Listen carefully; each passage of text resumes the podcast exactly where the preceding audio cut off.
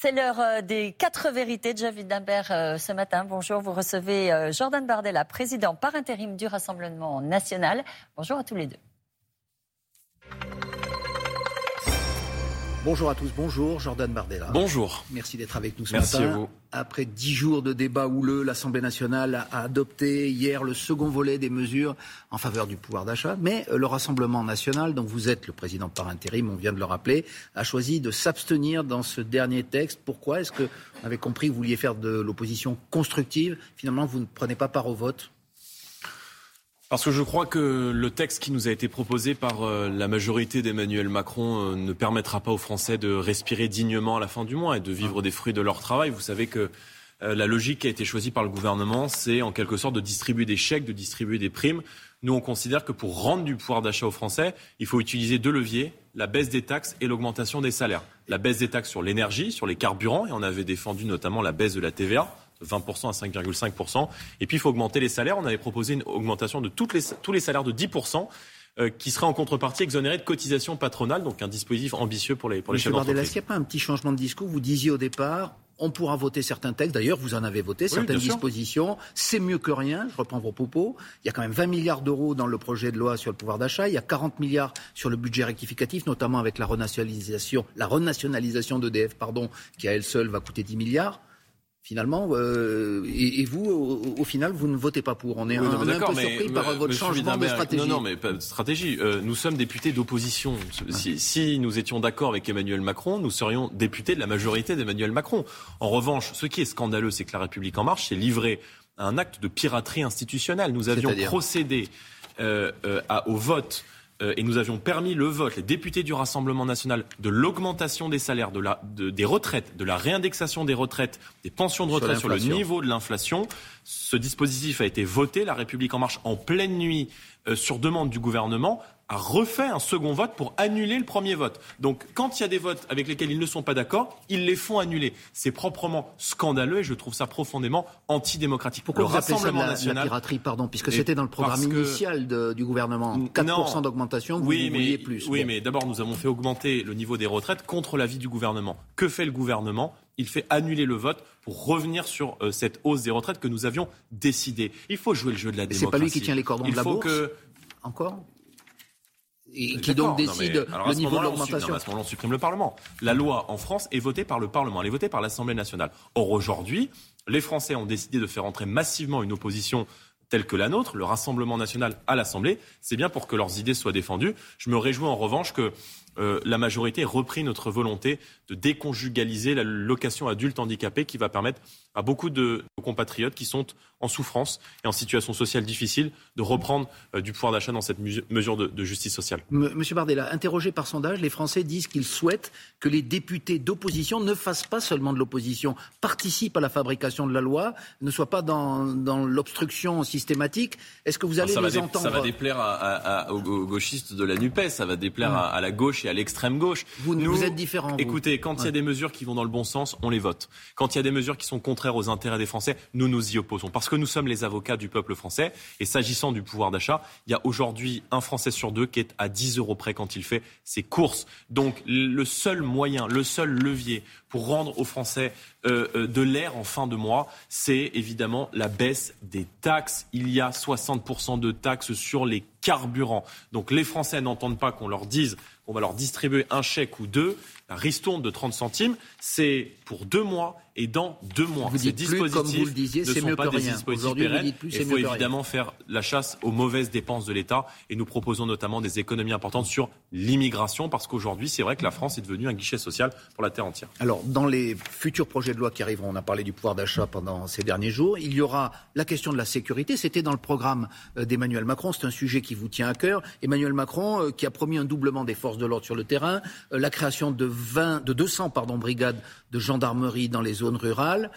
Pour vous, est-ce que ça irait dans le bon sens? Parce que pour vous, euh, vous parliez de l'immigration à l'instant, le lien entre euh, l'insécurité et l'immigration, il est évident. Donc, Il est évident, mais euh, le cancer de l'insécurité aujourd'hui est en train de s'étendre et s'est étendu sur tout le territoire français. La France est en train de basculer. vous avez des chiffres Il y a pour encore eu Bah oui, il y a 120 attaques au couteau par jour, il y a une agression gratuite toutes les 44 secondes, il y a un cambriolage toutes les deux minutes dans notre pays et il y a 35 policiers qui sont agressés chaque jour.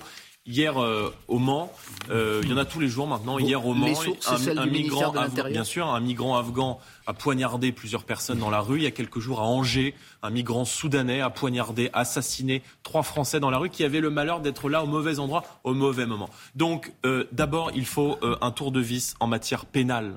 Il faut une justice qui soit beaucoup plus lourde, avec des peines qui soient dissuasives. Il faut expulser les délinquants et criminels étrangers. Seulement 10% d'exécution d'obligation de quitter le territoire français. Donc avec Gérald Darmanin et Emmanuel Macron, tout le monde rentre en France, mais personne ne sort. Vous venez de citer des faits particuliers. Est-ce que vous avez des statistiques qui vous permettent d'établir un lien entre l'immigration clandestine, que, vous appelez irrégulière, et la montée euh, de la délinquance. Quand vous expliquez les chiffres globaux et non pas des, des, quand vous expliquez faits divers hein, qui sont très graves. Mais, les Français, mais quand vous expliquez aux Français qu'il n'y a pas de lien entre l'immigration et l'insécurité, mais les Français qui nous regardent ce matin, ils rigolent.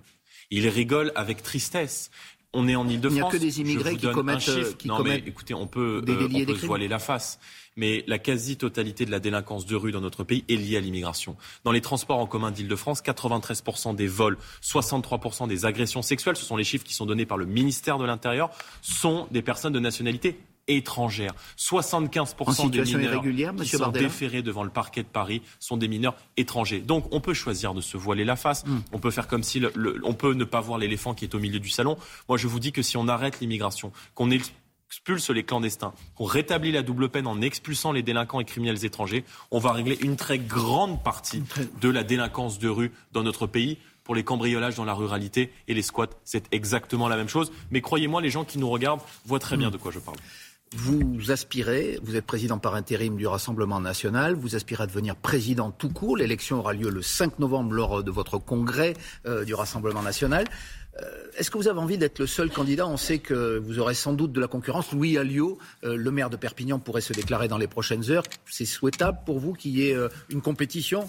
Je crois qu'il est toujours souhaitable que dans une élection interne, il y ait plusieurs, plusieurs choix qui s'offrent euh, aux militants. Donc vous souhaitez qu'il soit euh, candidat? Je souhaite euh, en tout cas que euh, d'autres, s'ils le souhaitent, puissent éventuellement porter peut-être une sensibilité, un parcours différent, mais moi, si vous voulez, il y a une continuité avec le travail qui a été fait par Marine Le Pen, qui m'a confié cette présidence mm. par intérim, qui m'avait confié la tête de liste lors des élections européennes il y a trois ans que nous avions remportées. Et en vérité, le travail qu'on a fait ensemble avec Marine depuis un an nous a permis d'avoir les résultats les plus forts, les plus puissants les plus historiques de l'histoire du mouvement. Je, je, je, l'œuvre et l'action modeste, mais euh, je pense que euh, à, la, à, la, direction du, du mouvement que j'ai conduite avec euh, notre équipe, avec d'autres, et le travail qu'a fait Marine, nous avons pu obtenir 13 millions de voix à la présidentielle et 89 députés. Moi, je pense qu'on ne change pas une, une, équipe qui gagne.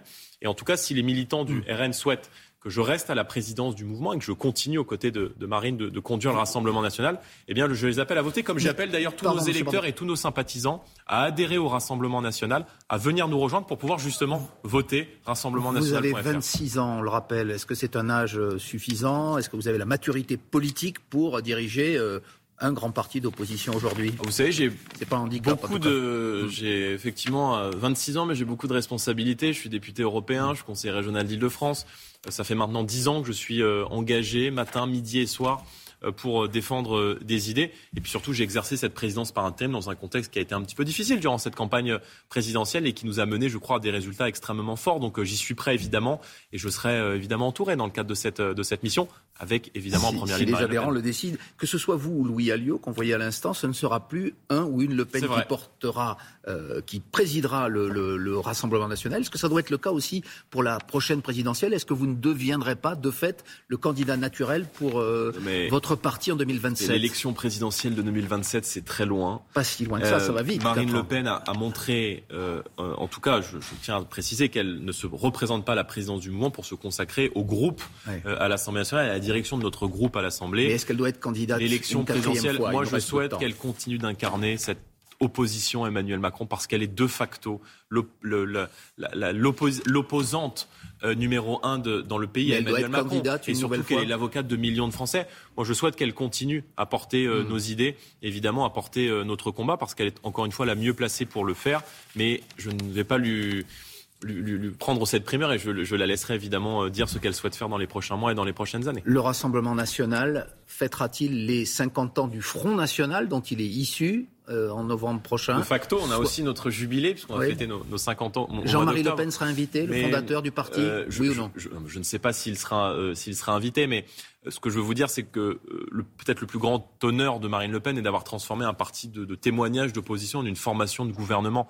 et je pense que le travail que nous allons faire à l'Assemblée nationale va montrer aux Français que nous sommes capables, dans 5 ans, de prendre mais la tête du pays. vous ne savez pas encore si vous inviterez Jean-Marie Le Pen Je ne sais pas si j'inviterai Jean-Marie Le Pen. Ce qui est vrai, c'est que sans lui, notre mouvement n'existerait pas, mais probablement que sans Marine Le Pen, il n'existerait plus. On vous a entendu. Merci beaucoup, Merci Jordan Bardella, président par intérim du Rassemblement national, député européen. Et c'est la suite de Télématin. Merci. Merci, messieurs, et bonne journée. Allez